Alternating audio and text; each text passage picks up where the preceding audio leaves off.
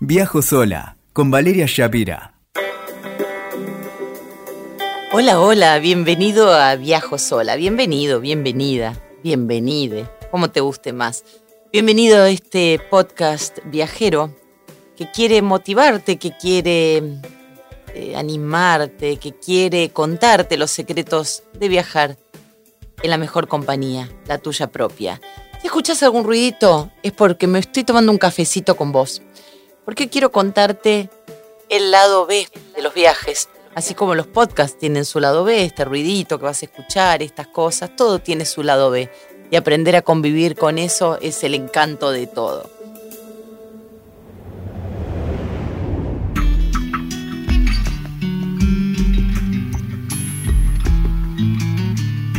Hay más de 1.400 millones de personas, de viajeros que se mueven por el mundo de manera anual.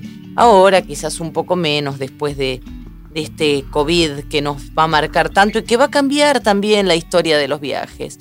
Pero eh, lo cierto es que los viajes se han convertido como en la meca de la mayoría de las personas y caminar por el Partenón en temporada alta es más o menos como tratar de, tirarse a tomar sol en la playa Bristol en enero. Y bueno, todo esto ha provocado desastres ecológicos, ha provocado, bueno, lo cierto es que el COVID nunca hubiera tenido la magnitud, eh, la pandemia nunca hubiera tenido la magnitud que ha tenido si eh, el turismo no estuviera extendido de la manera en que está. Pero es el mundo que tenemos y eh, estos son algunos de los bemoles a nivel de los viajes globales.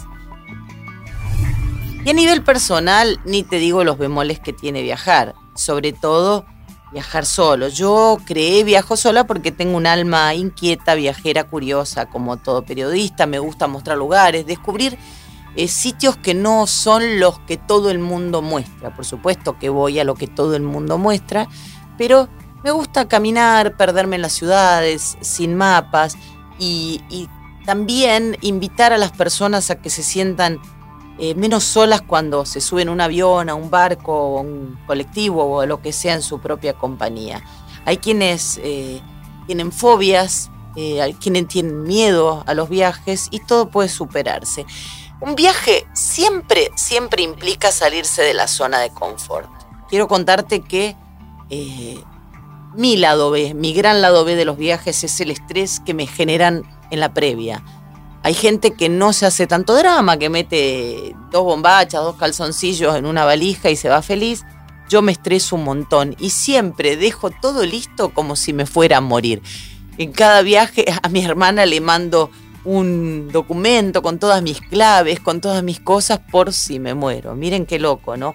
Cada persona tiene sus tocs, cada persona tiene eh, tiene sus temores, algunos se confunden con los aeropuertos. En mi caso temo olvidarme los lentes, alguna medicación, perder un vuelo. Y la verdad es que, ¿qué podría ser tan terrible, no? Si uno se lo pone a pensar con serenidad. ¿Qué es lo que no podría ser subsanado? Eh, ni te digo, ahora está más extendido el tema del gluten free y lo vegano y vegetariano, pero soy celíaca y vegetariana y eso me ha complicado bastante en algunos viajes. He llegado a pasar hambre, he aprendido a organizarme con los años, he aprendido a comer en, las salas, por ejemplo, de espera en los lounges del aeropuerto, porque los aviones generalmente tienen comida vegetariana, pero no gluten free si es gluten free, te traen un pollo y ya de ver el pollo en la bandeja me descompongo. Entonces, este, eso es uno de los lados B. Pero también me ha, me ha vuelto más tolerante y me ha obligado a buscar alternativas. El espíritu de un viaje, de una travesía, siempre es aprender hasta de lo adverso. ¿Y sabes qué?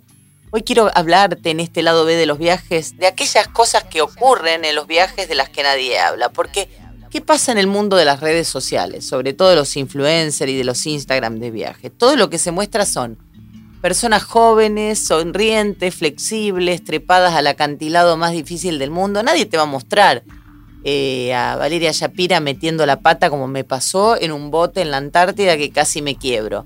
Eso no es cool. Pero ocurre. ¿Y cuánta gente se ha quebrado en viajes o le han pasado cosas? Porque claro, no, no solo los millennials viajan, también viaja la gente mayor, y los demás 40 más 50 son generalmente los que más gastan en viajes. Entonces, en una comunidad de alegría por decreto, como es la del Instagram, ser realista puede parecer ser mala onda, pero no. Eh, todos viajamos, a todos nos pasan cosas y en este lado B de los viajes tenemos que aprender a sobrellevarlas con humor. Eh, nadie puede decirte cómo tenés que viajar o lo que tenés que ver sí o sí. No a todos nos gustan las mismas cosas, por supuesto. No todos los destinos tienen que ser instagrameables. No todas las personas tienen que ser amantes de las redes. Cuando no había internet comprábamos las guías de viaje y armábamos itinerarios posibles a partir de sus sugerencias o la revista Lugares o tantas, este, tantos clásicos del periodismo viajero, ¿no? Yo siempre me pregunto qué es esa maratón de recorrer 2.000 ciudades en un día para exhibirlo como un logro. Hace poco leía que una chica recorrió el mundo en un año. Yo si viajo a tres ciudades seguidas me empiezo a confundir los lugares, tengo que anotarme los nombres. A mí no me vendan como glamour ese desquicio, pero bueno, es mi forma de viajar. En un viaje pasan cosas porque como seguimos viviendo, seguimos viajando, pasan cosas como en la vida. Yo pierdo todo, ese es mi, mi lado B principal. Hay otra que, gente que se confunde, hay otra gente que se enferme. Yo podría contarte mil avatares de mis recorridos mientras Mientras charlo con vos me acuerdo de, mi último viaje a Estambul con mi amiga, nos perdimos, una subía a la Torre Gálata, la otra bajaba por las escaleras, una subía, otra bajaba y así estuvimos tres horas hasta que nos encontramos y nos mandamos a la mierda mutuamente. Hay gente que se separa de su pareja en los viajes, hay gente que se pelea con amigos y no los vuelve a ver, eh, hay personas que tienen eh, problemas con su medicación, otras que eh, sienten dolores del cuerpo y del alma y otros que viven viajes maravillosos, como te confieso han sido la mayoría de mis últimos viajes. ¿Por qué? Porque he aprendido que salirse de lo cotidiano siempre vale la alegría y que siempre volvemos mejores después de un viaje. Escuchaste Viajo sola con Valeria Shapira. WeToker. Sumamos las partes.